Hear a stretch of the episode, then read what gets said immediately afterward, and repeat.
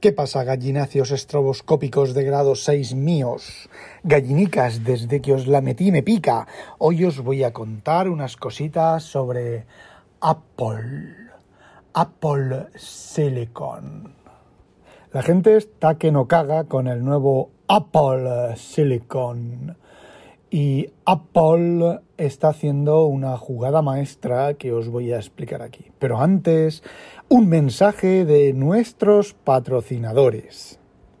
Hoy era el día, el día en el que Apple iba, según un filtrador, a sacar nuevos productos. Según otro filtrador, iba a anunciar la fecha de la Keynote ¿Sabéis lo que ha anunciado Apple en su website, en el website de Apple, apple.com? Que tienen 18 nominaciones al Emmy. ¿Y sabéis realmente qué significa eso? Eso significa una cosa, que Apple ha empleado la técnica que Tom Clancy, en una de sus novelas, cuando sus novelas eran buenas, eran originales, tenían garra, tenían ritmo, llamó La trampa para canarios. ¿Y en qué consiste la trampa, la trampa para canarios? Pues es muy sencillo. Si yo sospecho de Juanito, de Pepito y de Antoñito, que son filtradores, a Juanito le digo que voy a filtrar un gallifante. A Pepito le digo que voy a filtrar un zolocotroco. Y a Luisito le digo que voy a filtrar un Watching Dale. Tengo que tener la picardía de que ninguno de los dos conozca a los otros o no tenga relación o en ese momento no tenga relación con esas tres personas o cuatro o cinco o las que sean. Esto normalmente se hace con los servicios secretos y demás, se hacen con eh, documentos. Se generan varias partidas de documentos con diferentes cambios, cambios muy pequeños que no se pueden ver, que uno no se da cuenta, por ejemplo, una rata en, un, en una línea, eh, una coma que falta, una coma que sobra, alguna cosa de esas, se reparten esos documentos y tachan el documento que aparece corresponde a un filtrador o a un grupo de gente y vas cerrando, cerrando, cerrando hasta que descubres quién ha filtrado. Bueno, pues es muy posible que Apple, Apple, perdón, Apple, sepa quién, quién está filtrando o esté más cerca de adivinar quién es el hijo de la gran puta de Babilonia desde el punto de vista de Apple que ha filtrado cosas. Y no lo olvidéis, Apple It's Magic. Magic, Magic. Sí, hoy estoy un poco más grillado de lo normal. Parece ser que se me olvidó tomarme la pastilla azul. Bueno, y ahora vamos al meollo de la cuestión del Apple Silicon.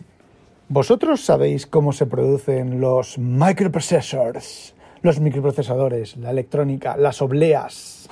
Las obleas las obleas bíblicas, la Eucaristía del siglo XXI, el microprocesador.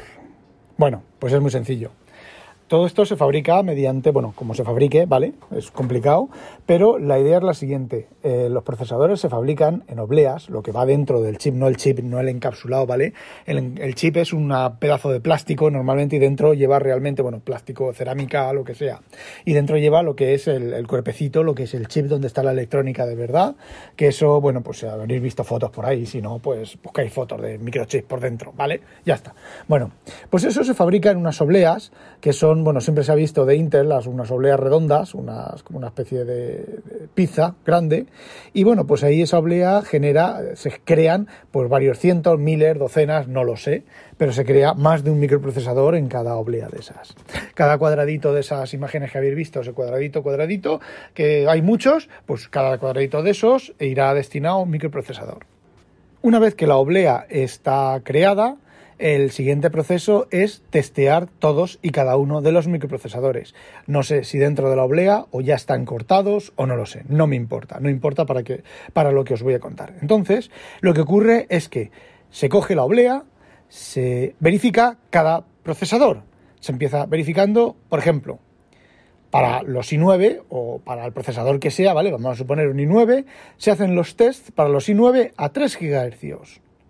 Se encuentran los que funcionan a 3 GHz. Luego se hacen las pruebas para los i9 a 2,5 mm, GHz. Luego se hacen las pruebas para los i7, los i5, los i3, los distintos cores, etcétera, etcétera, etcétera. De hecho, un, I, un i9 es exactamente el mismo micro que un i3 mierdoso. ¿Cuál es la diferencia? La diferencia es que el i3 está marcado después del proceso de producción como i3 y el i9 está marcado como i9. Y a lo mejor, no sé, una suposición, ¿vale? Esto es un número teórico, de una oblea de, yo qué sé, vamos a poner 96 microprocesadores, pues 5 son i9, 50 son i7, bueno, 50 no, 20 son i7, 50 son i5 y el resto, bueno, pues i3, igual que con los cores. Es decir, el proceso de producción de las obleas no es perfecto y no dicen, Intel no dice, vamos a fabricar ahora i9 y salen i9 de la cadena y luego ahora vamos a fabricar i5. No, no, no. Se testea la oblea que todos fabrican i9 y entonces los que valen para i9 se marcan como i9, se marcan, se, se patitas dentro de, la, de cada pastillita, de cada microprocesador o en el proceso de montaje o donde sea. Vale, volvemos a Apple. Apple, TMSC creo que es, es quien produce los procesadores de Apple. Pues ahora el nuevo Apple Silicon funciona exactamente igual. Va a salir la oblea y van a decir, este funciona 12 cores, 8 mm, cores, los que sean, a tal velocidad, este para el Apple Silicon. Estos que funcionan un poquito peor, con un poquito menos de velocidad para los iPad. Estos para los Flyphone y estos para los Apple TV. Hasta ahora, por ejemplo, la producción de los microprocesadores para el, iPad, el A12 o la 13X y el A12, no me acuerdo ahora de los nombres, ¿vale? Bueno, pues el A13X para el iPad es los que salen de la oblea que funcionan con las características de los las características no los requisitos del X y del sin X son los X remarcados que son los que van al iPad. Bueno, pues ahora Apple con la creación del Apple Silicon resulta que su cadena de producción va a ser mucho más productiva, mucho más rentable, puesto que van a producir los microprocesadores más grandes y de los que se produzcan más grandes, luego los que no funcionen irán al iPad, los que no funcionen irán al, al iPhone y los que no funcionen irán al Apple TV. ¿Eso quiere decir que el procesador del Apple TV es peor que el del iPad y peor que el del Apple Silicon? No. Eso quiere decir simplemente que esa oblea, ese chip, o sea, esa oblea, no, esa pastilla, tiene las características para funcionar en un iPhone.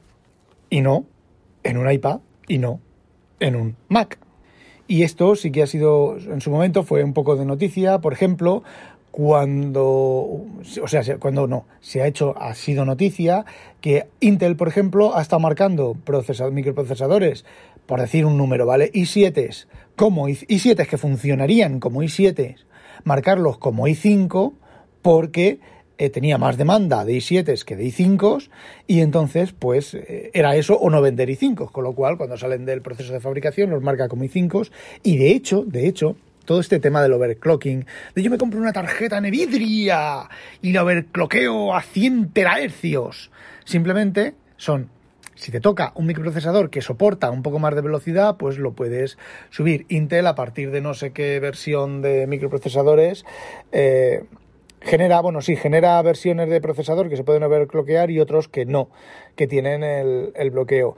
De todas maneras, con los últimos fallos de seguridad de Intel, del Spectre, del Meltdown, no, el nuevo que se llama, no me acuerdo cómo se llama, y el problema, el bug del, eh, ¿cómo se llama? Esto, de la seguridad del TPM de Intel, eh, no me extrañaría nada que se pudiera coger un i7 antes, que se pudiera coger un i7 y remarcarlo como i9. Otra cosa es que funcione eh, aceptablemente o no, si tienes la suerte de que así un i9 remarcado como i7, porque cuando Intel iba a vender el, i7 no tenía i7, si tuvo que marcar i9 como i7, pues con un poco de suerte te funcionará como si fuera un i9.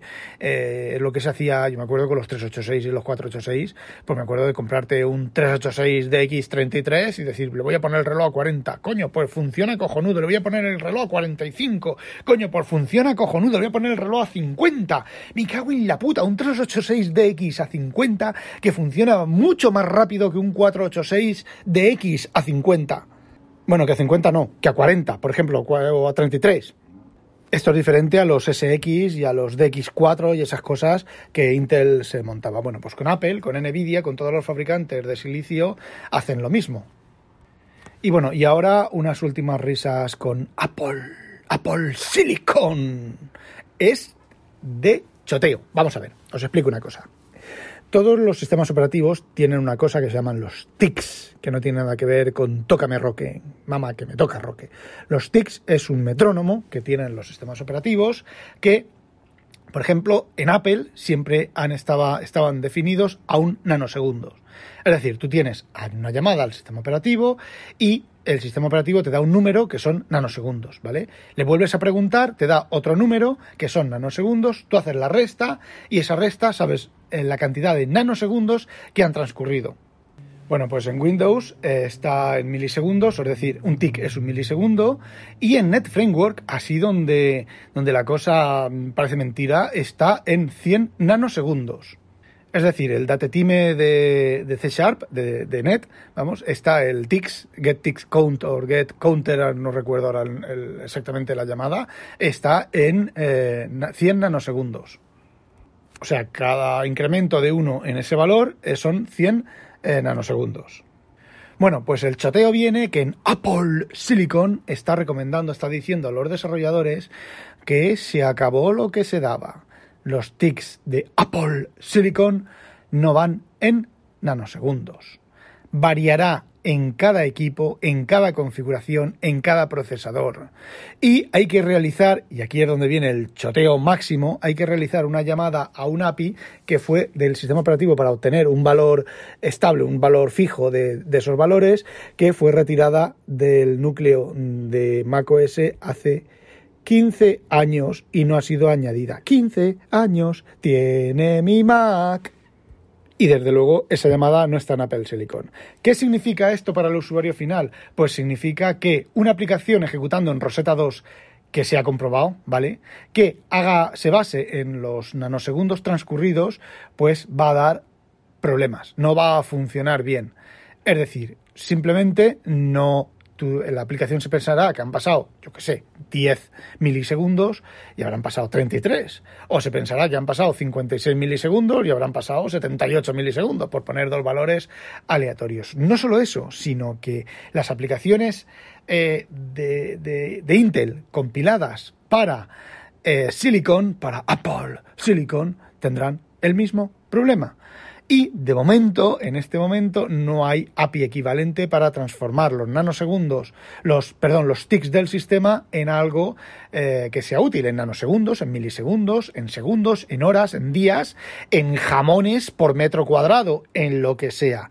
No existe ese API, con lo cual las aplicaciones que se basen en los ticks del sistema para medir tiempos no van a funcionar en Apple Silicon. Otra cosa más, para reírnos. Joder, pues no me acuerdo lo que era. Redios redivivo, que justo cuando he terminado de decir de otra cosa más se me ha olvidado y no me acuerdo qué es. Así, coño, la notarización.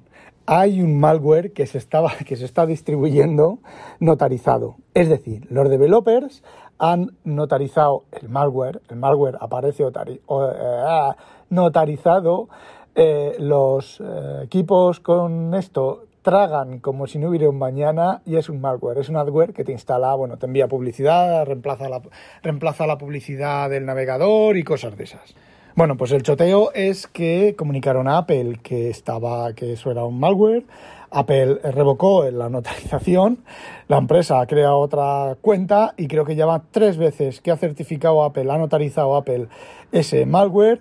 Eh, siendo malware, ¿vale? y va para tres, tres, veces ya, por lo menos creo que recordar. Así que mm, la notarización, pues sí, está bien, es muy bonita, es muy tal. De hecho, estuve leyendo que uno se puede autonotarizar una aplicación, es decir, tú te bajas una aplicación de internet que te dice el sistema que esto no está notarizado, que esto no va a funcionar, vale, pues te bajas el Xcode, eh, ejecutas un comando y te notarizas tú esa aplicación en ese equipo, con lo cual esa aplicación ya no protesta. Así que ya sabéis para qué sirve la notarización.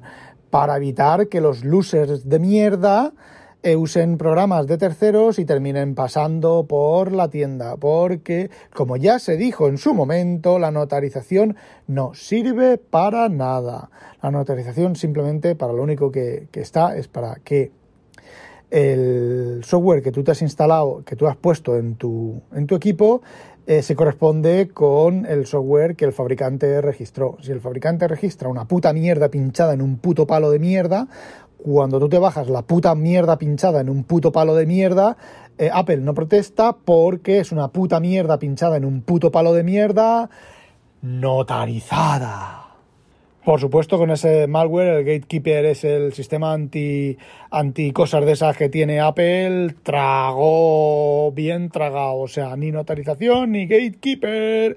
Se avecinan tiempos interesantes. ¡Hala! No olvidéis sospechosos habitualizaros a cascarla.com. Mi mamá tenía una nuez, pues cáscamela, cáscamela, cáscamela. Chimpón.